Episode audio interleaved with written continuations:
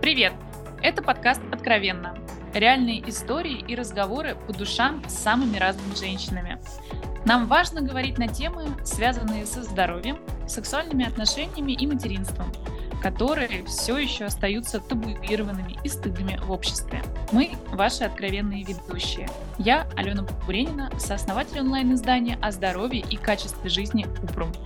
И я, Таня Печурка, основатель онлайн-медиа о женщинах и женском здоровье Рея. Партнером этого выпуска стала сеть женских клиник «Медок».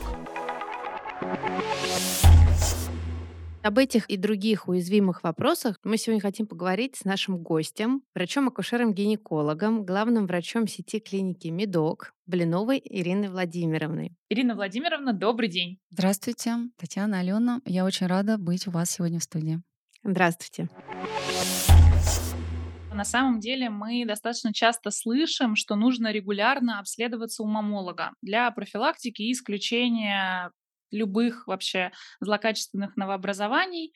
Но кажется, что тема заботы о груди на самом деле гораздо шире. То есть у нас э, есть такой миф, что забота о груди — это регулярная проверка на злокачественное новообразование. Но на самом деле, как будто бы, если мы говорим про занятия спортом с большим размером груди, это вообще отдельный вопрос, который, про который надо понимать, говорить, исследовать.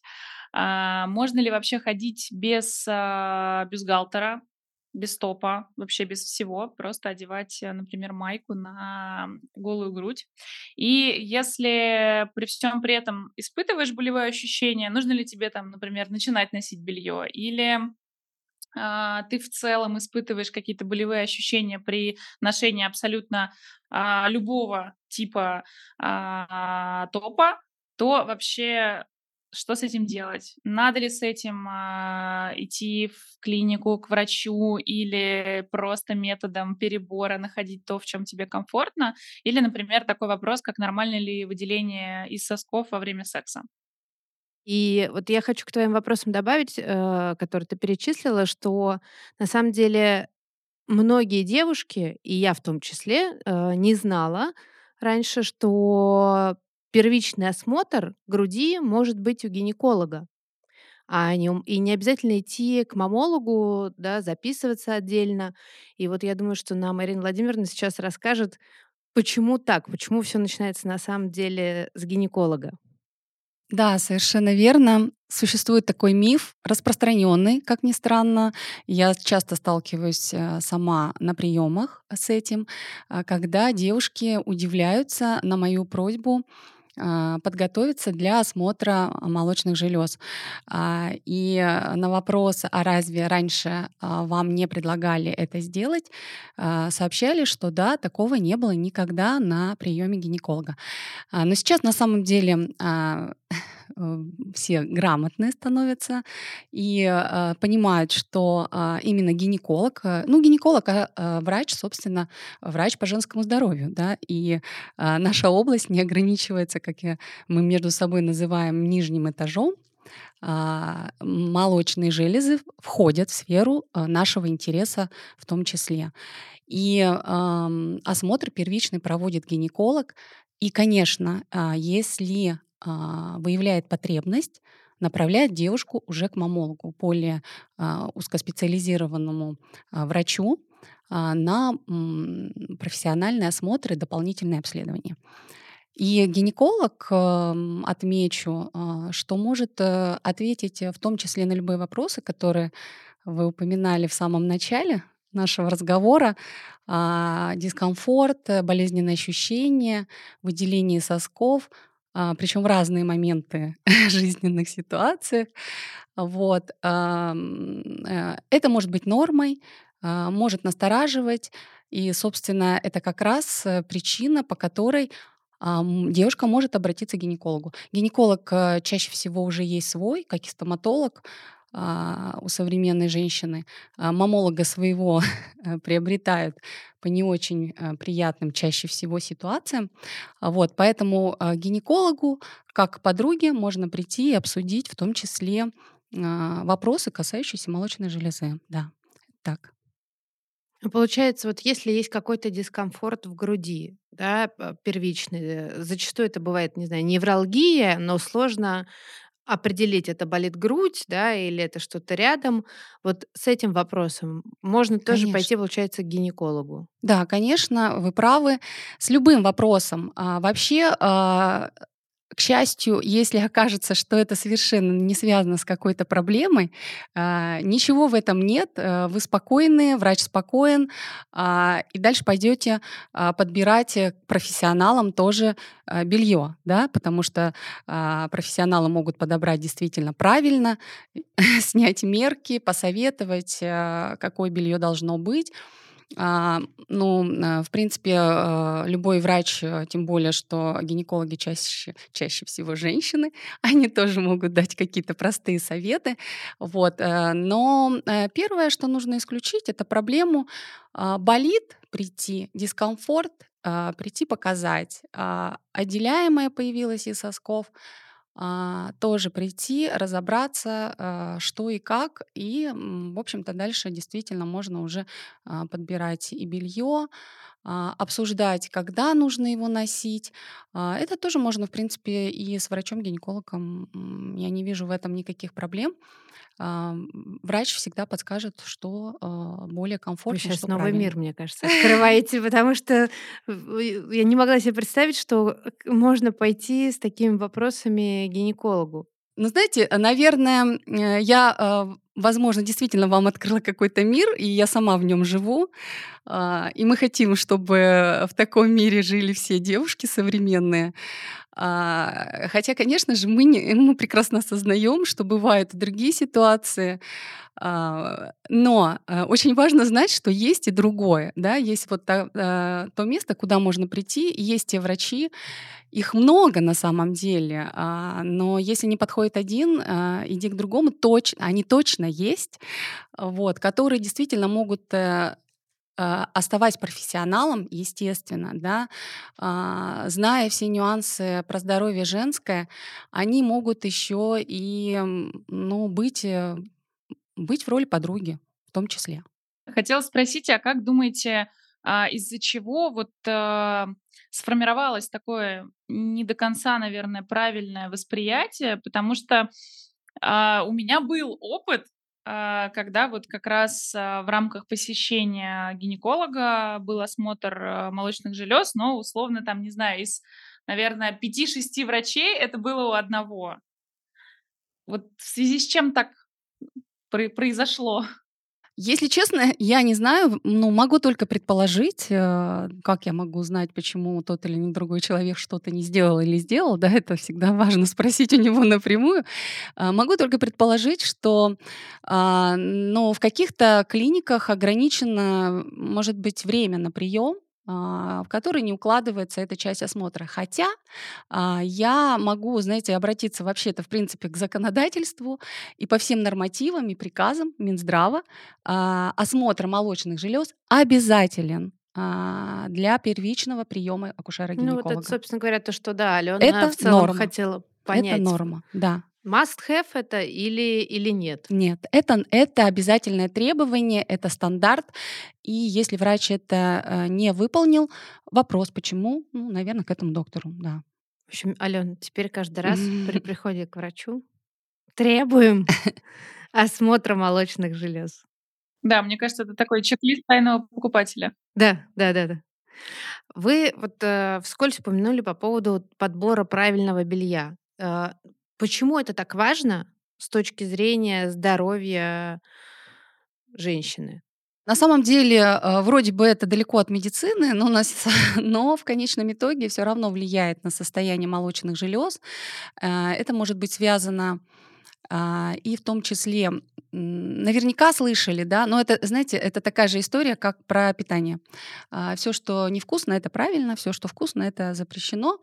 А, И то же самое а, работает, также работает это и с э, нижним бельем, бюстгальтерами. Все, что красиво, это не совсем а, здоровое, а, ну, потому что это чаще всего на косточках, пушапы, а, синтетические ткани, кружевные ткани а, с какими-нибудь могут быть передачами придавливанием, не очень а, с хорошей поддержкой, фиксацией и так далее.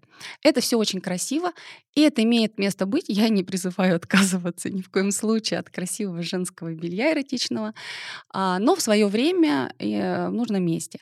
А для комфорта, для здоровья э, важно очень ну, важно подобрать белье, э, которое не будет перетягивать, стягивать с хорошей поддержкой из хлопковых тканей, а, желательно бесшовное, особенно для спорта, ну для спорта вообще отдельные ткани, которые содержит определенную жесткость, а, подбирается, да, вот, а, это, ну, это очень важно, потому что если особенно а, большая грудь, а, очень важно знать, э, что а, исключаются определенные физические ну, упражнения и подбирается определенное белье, которое не дает э, растягиваться, ну, так называемому эластичному каркасу. Есть такие связки Купера в молочных железах, да, они э, не особо фиксируют молочную железу, но ее поддерживают, поддерживают красивую форму.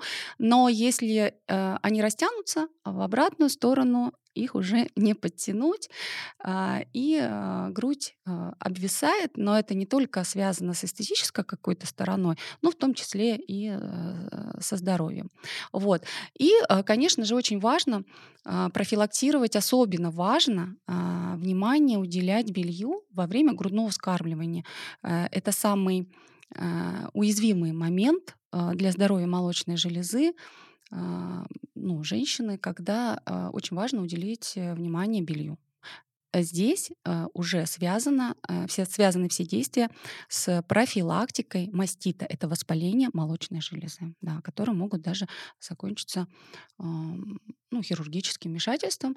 Это никому не нужно, поэтому это очень важно обсудить э, с гинекологом или с мамологом. А, я все-таки призываю к тому, что а, и мамологи тоже врачи и люди, и тоже женщины, а, и тоже современные доктора меняются, и уже не все, что онкология находится только в их поле зрения, они понимают, что очень важно еще и проводить профилактику. Получается, если девушка с большой грудью э, хочет заняться спортом, то, э, а какие-то виды спорта ей не не разрешены, Не либо это нужно подбирать, а, определенный тип одежды? А, и то, и другое. А, я а, не фитнес-тренер, но спортом занимаюсь. И, в принципе, фитнес-тренеры это все знают грамотные, да, какие упражнения при большой груди исключаются. Ну, так, на скидочку скажу, что бег, прыжки, то есть все, что, все упражнения, которые ведут к движению груди вверх, вниз, вправо, влево и обвисанию, да, вот в том числе вот эта вот классическая прямая планка, все, наверное, уже знают про нее Её нельзя делать? А, не рекомендуется, да, с большой грудью. Вот.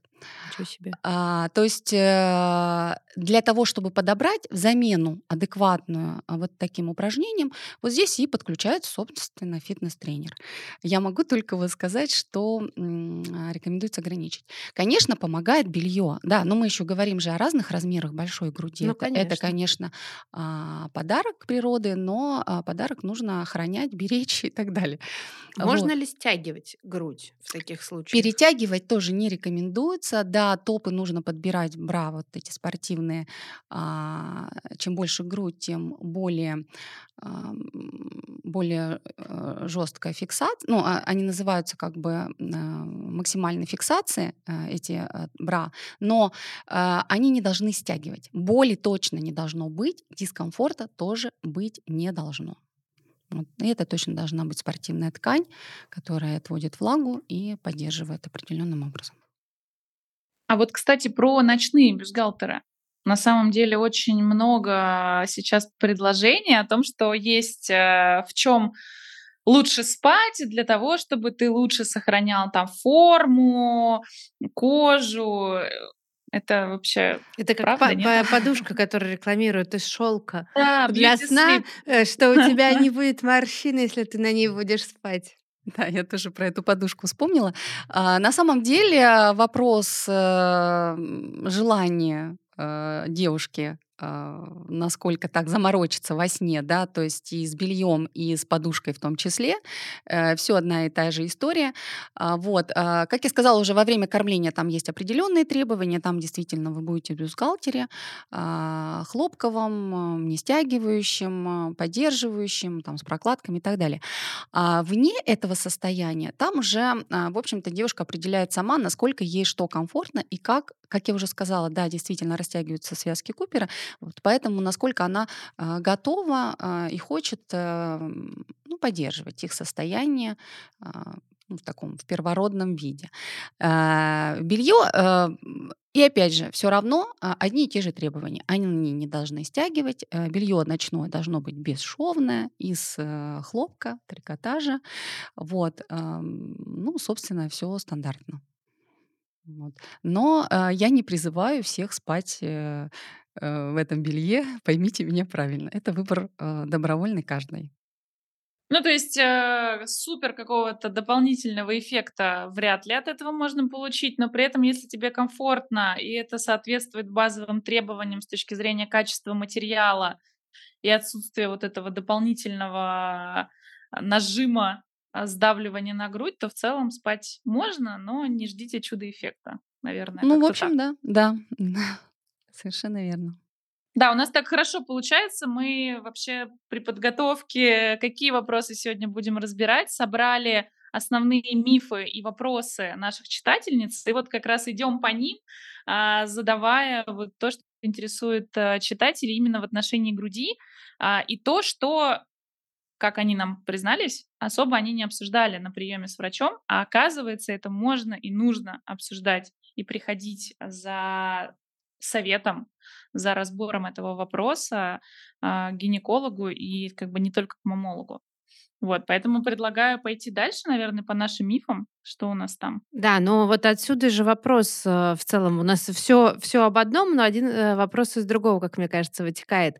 Как меняется грудь во время менструального цикла э, в целом? И этот вопрос может также частично относиться к белью, да, к выбору белья, потому что в разный период цикла ну, размер груди часто меняется, да, и бывает, что вот эти вот ощущения болезненные у каждого по-разному, допустим, у меня там перед э, наступлением цикла, да, бывает изменения. Вот что вообще происходит э, в этот период женской грудью, да, и какой, э, какие ощущения уже считаются ненормальными, и нужно действительно обращаться к специалисту? На самом деле вы сейчас перечислили сразу же несколько мифов, а, два в одном, три в одном Ух и так ты. далее. А, да, а, у кого-то, вот миф номер один, да, что молочная железа обязательно меняется с течением менструального цикла, да, по фазам.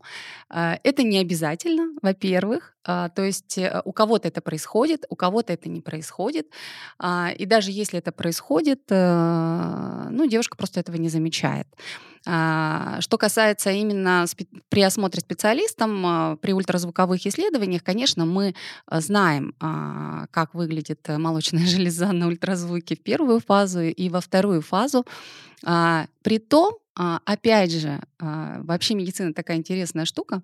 А, ничего нет конкретного. Ну, вроде бы много всего конкретного, но а, все может быть.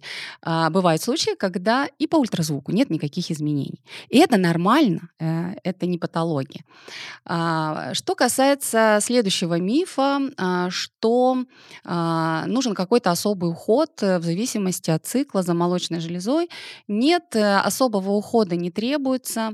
А, а, вообще, а, самый основной э, совет, ну, рекомендация такая, а, ориентироваться на свои собственные ощущения. Насколько вообще любые ощущения девушки портят жизнь, да, или не портят.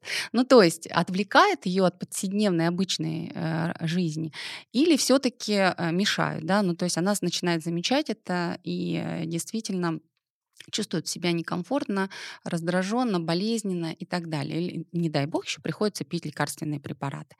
Вот, потому что а, действительно а, бывают очень выраженные реакции, когда во вторую фазу цикла а, молочная железа набухает, а, становится болезненной, к ней даже болезненно ну, прикасаться. Да, так бывает. Вот. А, что делать? Да? Ну, самый главный вопрос, а, не только в России. А, на самом деле, а, вот, я опять же приглашаю гинекологу, чтобы снять а, раз и навсегда вот как раз вопрос, норма это для конкретной девушки или все-таки стоит дополнительно обследоваться, и в том числе проконсультироваться у мамолога. Вот. И а, следующий миф, что а, если такое бывает, то ничего с этим делать не нужно, ну, это такая жизнь, судьба, значит, я буду терпеть. А, ну, всего-то несколько дней в месяц. А, вот это следующий миф, и я считаю самый неправильный. А, всегда можно облегчить любые состояния, изменить эти состояния. А, возможно, не с первого раза, потому что иногда приходится подбирать терапию, а, иногда что-то менять в собственном укладе жизни, в том числе питание, продукты питания изменить именно на эти дни а, и так далее. Ну, то есть тоже приложить усилия, там не только врач а, присоединяется к этой проблеме, но решить ее можно и не нужно с ней жить и привыкать к ней. Ну вот самые такие простые советы, вот что, кроме, допустим, в моменте, что можно сделать за, там, за исключением лекарств? Как помочь себе самим, не навредив? Мгм. Но на самом деле, а, э, я банальные, наверное, вещи скажу, но это, а, спорт и, ну, физическая активность, давайте не спорт, э, говорить, да, а физическая активность и правильное питание. А, всё, что задерживает жидкость, усиливает вот эти неприятные ощущения во вторую фазу цикла. Да, то есть это гормональные здесь естественные нормальные изменения происходят, а, которые вот как раз способствуют задержке жидкости в организме. Поэтому, а, если вы скорректируете именно питание, да, то есть количество соли, содержание, количество жидкости. А, простые тоже а, действия, это исключение всяких газированных напитков, а, сладких напитков. Все это уменьшит вот эти все эти неприятные ощущения. Возможно, не с первого месяца, потому, ну, потому что э, это не гормональные какие-то интервенции, да, ну, то есть это не то, что быстро сразу эффект э, получается. Вот. Но, тем не менее, обычно к третьему месяцу эффект уже наступает э, очевидный. Ну, физическая активность, да, а, так как я уже говорила, что э, некоторые физические упражнения лучше исключить, а тем более вот в эти дни, которые, в которые э, железа более чувствительна, а, а, бассейн это самое оптимальное на самом деле, охлаждает, поддерживает э, железу и дает э, нужную физическую активность. Вот. А, да, а, нужно приложить усилия. Э, да, а, зато результат будет э, реальный и без всяких гормональных вмешательств. Ну и существуют еще такие эм, циклические а, витаминные Э, препараты, да, которые именно циклом назначаются тоже, чтобы вот это, нивелировать вот эти проявления второй фазы цикла. Вот. Ну, здесь тоже может гинеколог э, дать рекомендации определенные, и мамолог тоже в том числе. Кстати, как человек, который не так давно э, находился на грудном вскармливании, э, точно, мне кажется, все с этим сталкиваются, что ты во время ухода должен, а, там, помимо какого-то дополнительного такого базового ухода, а, и тут, кстати, хороший есть очень миф из э, прошлого, как мне кажется, миф, но, может быть, я ошибалась, про то, что перед каждым кормлением нужно мыть э, грудь и обязательно с мылом, и после да. А второе про то, что если ты находишься в активной стадии грудного вскармливания, то при возбуждении у тебя может э, выделяться молоко из груди, и по факту, если ты ведешь активный образ жизни, наверное, это не всегда комфортно. Вот вопрос про это. Как я уже тоже раньше говорила, что грудное вскармливание это особый период э, девушки. Э, и да, действительно, вот э, здесь железа в самом уязвимом состоянии находится, но тем не менее ухаживать за ней э, несложно. зная тоже определенные правила. А, и а, ну, когда вы особенно это обсудите со своим врачом, у вас страхи тоже уходят, ну, то есть все, в принципе, становится нормальным и естественным. А какие особенности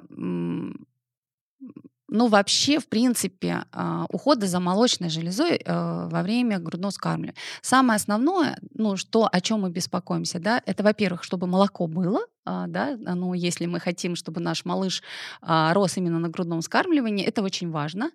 И второй момент, чтобы не было воспаления. Это самый, наверное, большой страх, э, мастит э, а, у кормящей женщины. Вот. Что касается количества грудного молока, мы сегодня, наверное, не будем об этом говорить. Э, много существует методов. Я, если честно, не сильно вижу в них эффекта, да, ну, как бы чаще всего, если есть грудное молоко, то оно есть. Если его нет, а, то э, все, что можно сделать в первый момент, это дать э, антитела, ну, то есть защиту иммунную для малыша этого достаточно, ну а дальше прикармливать. Но это уже педиатры. Вот. А что касается именно ухода за молочной железой и профилактикой мастита, а, на самом деле самым таким ну, входными воротами для инфекции являются соски. И это самое основное место, которое, в общем-то, действительно нужно держать в гигиене. А, и а, откуда вот это вот повелось? Наверное, это, знаете, это еще с э, самых древних там времен, когда нужно помыть э, железу там соски да, до кормления, после кормления. А, возможно, это даже больше связано с уходом именно ну, за, соско, за сосками, а не а, для профилактики там, а, проблемы с пищеварением у малыша. Потому что как раз вообще, в принципе, сейчас э, по современным всем взглядам рекомендуется максимальный контакт э, микробиоты, э, ну, обсемененного бактерий, да, какие у нас микроорганизмы есть матери, как раз у малыша, собственно, ну, должны быть те же самые микроорганизмы, потому что он с тем самым же грудным молотком получает защиту от этих же бактерий. А, и это очень важно заселить, э, ну, как бы его кожные поверхности, кишечник, заселить теми бактериями, от которых он будет получать с грудным молоком а, антитела, иммунитет. А, а вот что важно, и вообще мне, э, я постоянно рекомендовала своим девушкам, которые у меня наблюдались по беременности, готовить э, соски, ореолу еще во время беременности кормлению. Да? То есть я спрашивала, планируется ли грудное вскармливание, и рассказывала, как это готовить. На самом деле вообще ничего сложного. А, а это очень нежное место, а, и оно, не, ну давайте говорить честно, не подготовлено а, ну, к кормлению совершенно. Особенно если ребенок а, ну, первый будет, предстоят первые роды. Поэтому все просто. В душе контрастный душ, да, то есть это уже раздражение определенное ну, соска, то есть вытягивание соска именно, если он не сформирован. И жестким полотенцем протирать после каждого душа а, соски, ну, не натирать там до дыр ни в коем случае, конечно же, да, а просто протирать. А, тем самым а, в общем-то, ну, как раз э, соски готовятся к грудному вскармливанию в течение вот 9 месяцев. Этого вполне достаточно. И тогда, в общем-то, риск появления трещин а это входные ворота для инфекции, а, он минимальный становится. Вот. Поэтому подготовка вот такая интересная, несложная, а, но тем не менее очень эффективная имеет место быть, я ее рекомендую. Ну и, конечно, а, белье, опять же, вернемся к нашему белью, не стягивающее, бесшовное, хлопковое, с прокладками, которые, конечно же, нужно максимально часто менять, а, потому что грудное молоко — это а, там, где ну, очень нравится размножаться бактериям, вот поэтому их менять нужно. И про интимную близость, да, вы говорили, тоже ощущение. На самом деле тоже у всех все по-разному. А, и ну, я сталкивалась э, с ситуациями тогда, когда девушки делились, что им вообще неприятно а, во время интимной близости, прикосновения а, любимого мужчины становится, да, вроде бы было все хорошо, а сейчас это нет. Это тоже нормально, это ничего необычного в этом нет, это простая физиология, действие гормонов. А, у нас подключаются а, совершенно другие гормоны во время грудного вскармливания, отключаются те, которые были раньше, которые отвечали за вот это вот э, эмоциональное возбуждение, за либидо. Поэтому ощущения сменяются. Это, это даже не столько связано с состоянием молочных желез, сколько вообще с гормональным состоянием общим. Вот.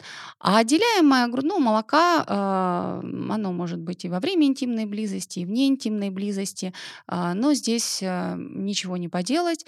А, Белье, если это смущает вас, да, то есть, ну вот, в принципе, тогда белье и с прокладочками, которые будут впитывать э, это грудное молоко. Но это, опять же, выбор ваш личный. Хотите с бельем, хотите без. У меня еще по поводу грудного вскармливания если я правильно помню, то есть э, исто- история, по-моему, она доказана про то, что если грудное вскармливание было, то за счет этого ты доказанно снижаешь э, вероятность рака груди. Да, э, это действительно так, и вы правы. Существует, э, ну, проведено э, множество научных исследований, которые это подтверждают, это достоверно доказано.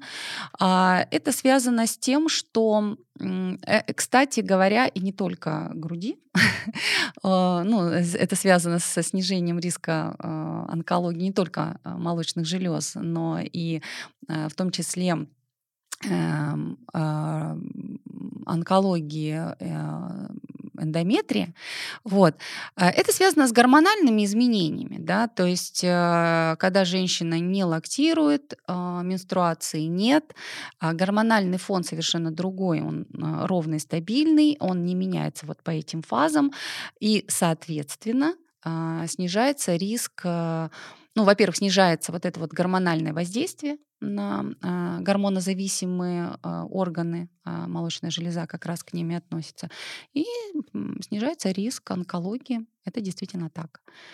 Вот. Но есть всегда но. К сожалению, бывают наследственные формы рака, и э, это важно помнить. Здесь э, э, совершенно не стоит уповать на кормление, а, да еще, в принципе, роды и кормление, соответственно, откладываются сейчас на более поздний период, а наследственные формы рака, они ранние. И очень важно а, вот, кстати, миф еще тоже существует, э, что в молодости можно не ходить к мамологам и не следить за состоянием молочных желез. А, второй миф есть, что чем меньше железа, тем меньше проблем. Да? Если я там ничего не прощупываю, э, то тоже у меня нет проблем. А, к сожалению, э, это не гарантия того, что э, все в порядке со здоровьем. Поэтому очень важно именно ходить, э, даже при отсутствии жалоб, э, с маленькой грудью в молодом возрасте, приучать себя ходить э, на профилактические осмотры как гинекологам, так и к мамологам. Интересно. Да. Тут, наверное, хороший вопрос, как не бояться маммографии. Но это уже у мамолога, да, делают? Да, э, э, есть э, страхи, мы их тоже прекрасно понимаем. Почему а, Собственно, вообще мы в Медок занялись мамологией. А, раньше у нас фокус внимания был только на гинекологию, беременных. А, мы очень любим это. Красная линия у нас. Мы занимаемся беременностью, даже самыми сложными беременными, а, но столкнулись с той ситуацией, когда мы а, э, при необходимости направляем девушек а, к мамологам. Два барьера существуют. Один страх, как дойти э, до мамолога, страх или некогда, а другой приходит к мамологам, а мамологи э, не находят ничего плохого, слава богу. А, но при этом высказывают недоумение, зачем же вы пришли, да, и, собственно, действительно у девушек появляется недоумение, зачем же я пришла, на простые вопросы не хочет отвечать, это неинтересно и так далее. И поэтому мы решили, ну что же, тогда у нас будут свои мамологи, классные специалисты, но при этом готовы ответить э, на все вопросы здесь и сейчас, э, не надо никуда идти. Какой день цикла или это не имеет отношения к дню цикла? Девушке нужно прийти к гинекологу, чтобы можно было посмотреть, а, и вопросы по гинекологии, и вопросы по, а, там, по груди? Или это не имеет отношения вообще Вообще к я призываю, а, приходить к гинекологам в любое, а, удобное для вас время. Почему? Потому что современная женщина, а, ограничена в своих, э, в ну, временных возможностях на самом деле, и лучше не по циклу, а, чем, а, вообще не прийти.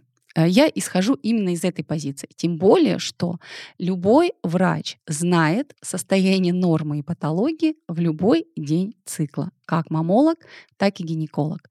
Да, может возникнуть необходимость посмотреть еще, а, потом прийти повторно в какой-то другой день цикла, и вам специалист э, назовет это время. Но это не обязательно. А, да, существуют общепринятые а, нормы, ну такие они, знаете, э, рекомендательные и просто традиционно принятые на самом деле, да, что приходить в первую фазу цикла с 5 по 8 цикл, там в, мамологии по 11-12, в общем-то нормально тоже. Но а, опять же, это не гарантирует девушке, что не нужно будет прийти и еще раз повторно, да. То есть если вот, э, в этом смысл, а, то нет, это не работает. Вот. Если прийти, а, как бы в общепринятое время, да, если у вас есть возможность, э, действительно приходите вот в эти временные рамки. Если нет, а если тем более есть проблема, жалоба вот здесь и сейчас, это точно не нужно откладывать это точно нужно идти э, здесь и сейчас к врачу. Вот, потому что очень важно увидеть именно а, а, девушку а, в том состоянии, которое ее беспокоит, а не в состоянии, а, когда уже все хорошо и когда это уже просто история. Нет, хочется видеть именно, а, когда а, здесь сейчас есть жалоба. Есть такой миф, что бывает, что у тебя очень много а, молока, а, и после кормления что-то остается, ты это чувствуешь, и вроде как для того, чтобы не было застоев, потому что, не знаю, там у тебя слишком много молока, ребенок не все съедает или какая-то еще причина, нужно ли это вообще как-то сцеживать отдельно? И от обратного вопрос, не вредно ли специально сцеживаться, чтобы создать э, банк молока? Ну, когда ты провоцируешь вот эту вот э, избыточную лактацию, чтобы у тебя было очень много молока. Я, э, могу сказать, что очень подробно расписано, а, как сцеживаться, как не сцеживаться, какие рекомендации есть во время грудного вскармливания. А, прям-таки называется рекомендация ВОЗ по грудному вскармливанию, где вот все-все, все эти вопросы освещены с научной точки зрения, а, приняты мировой общественностью, научной, медицинской и так далее, да, то есть э, это опыт э, многолетний. А, там все с точки зрения доказательной медицины. А, Что можно вот сейчас сказать Э, коротко по э, этим моментам, по сцеживанию. А, на самом деле, вообще, в принципе, а, при нормальной физиологической лактации никаких дополнительных сцеживаний ни до, ни после а, не нужно проводить, потому что организм наш умный, он, собственно, настраивается именно под потребности ребенка нашего. А, а потребность у нас одна– выкормить ребенка. Да? И, собственно, сколько а, малыш а, съел молока, да, а, столько, собственно, и должно производиться молочной железой и дальше. А, поэтому предварительные и остаточные сцеживания, в принципе, не рекомендуются. Что касается избыточного, а, ну, избыточной лактации, здесь уже вопрос именно ощущений, а, тоже, как я уже говорила, исходим из того, что, в принципе, а, сцеживание не рекомендуется. Но Всегда бывает исключение. Избыточная лактация, ощущение болезненности, распирания. А, вот в таких случаях рекомендуется, ну тоже определенными движениями, а, не могу сейчас здесь их показать, э, дамы в студии звукозаписи, вот, тоже определенно. Кстати, а, мамолог и гинеколог могут этому научить. Вот, а, небольшое рекомендуется сцеживание, совершенно небольшое, только для того, чтобы а, снять вот это напряжение в молочной железе. А, потому что действительно, а, как вы заметили раньше, чем больше сцеживаешь, тем ты больше еще стимулируешь и так избыточное лактообразование. А, вот, поэтому только для того, чтобы снять вот это вот напряжение. А, это мы говорим о не гормональных, ну, о не медицинских каких-то, да, коррекциях, а вот то, что можно сделать дома.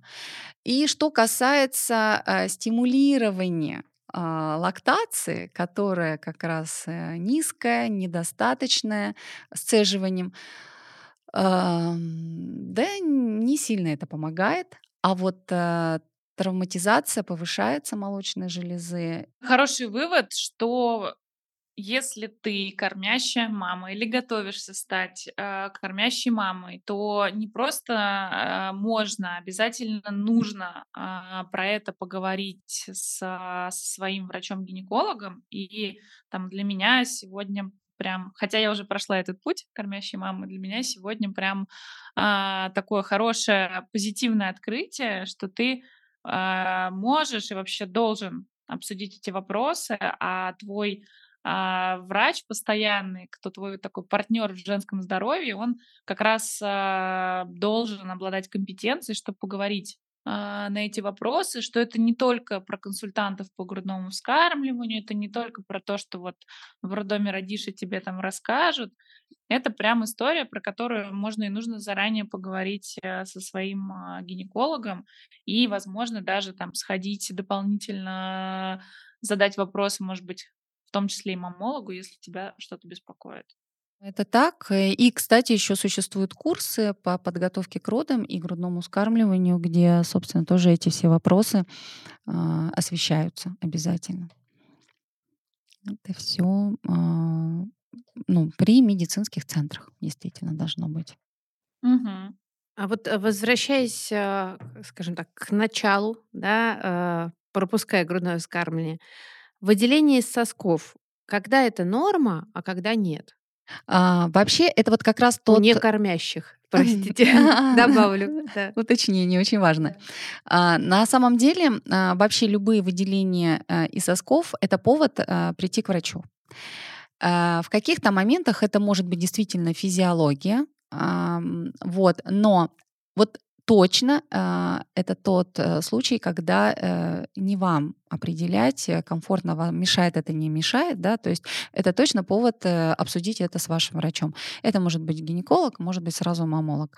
А, там на самом деле простые, быстрые обследования, а, я на них сейчас не буду останавливаться, которые просто снимут все вопросы, и да, это будет, возможно, действительно ваша личная физиологическая особенность.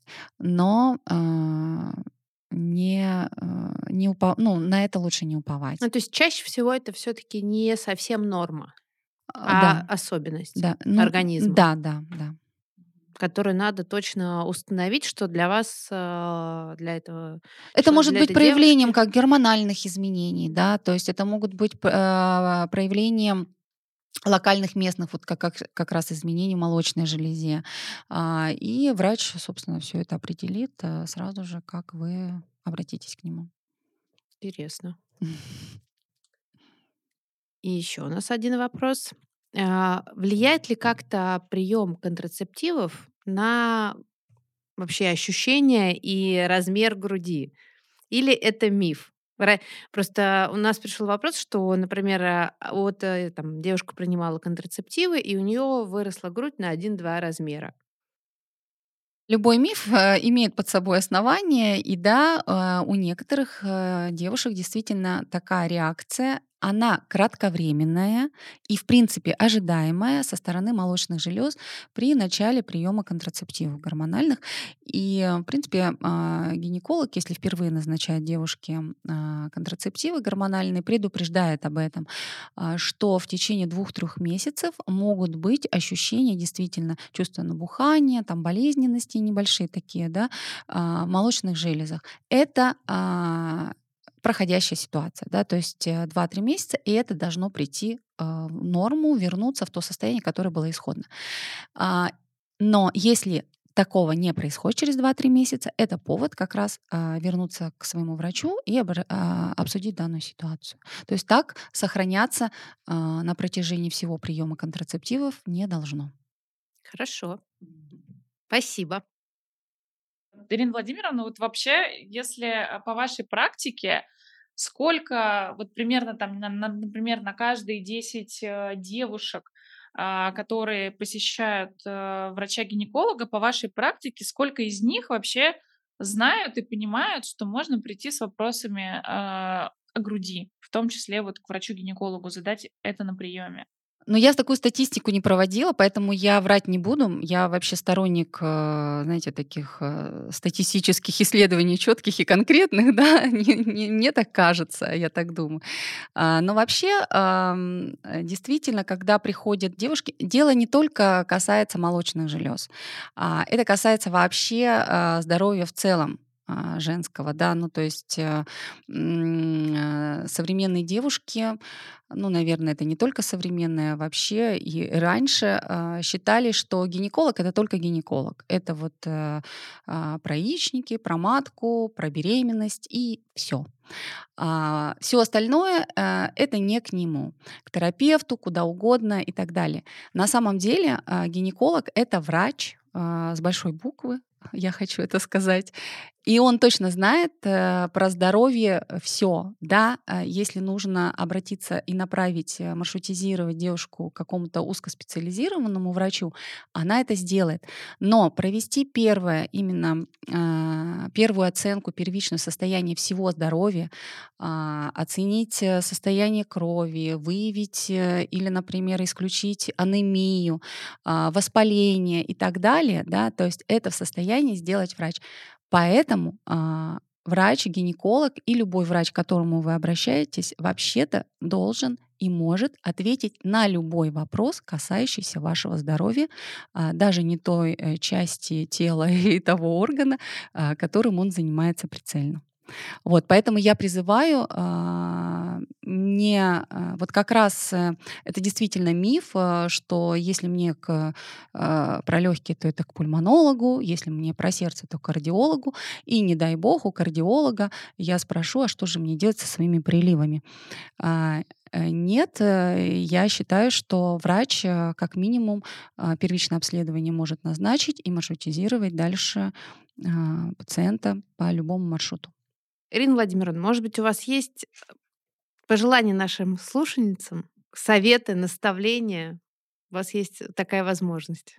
А, но я не люблю наставления на самом деле. А, я а, просто хочу, чтобы девушки, а я всех девушками называю, любого возраста женщину для меня и 80, и 90 тоже девушка. Я очень люблю женщину.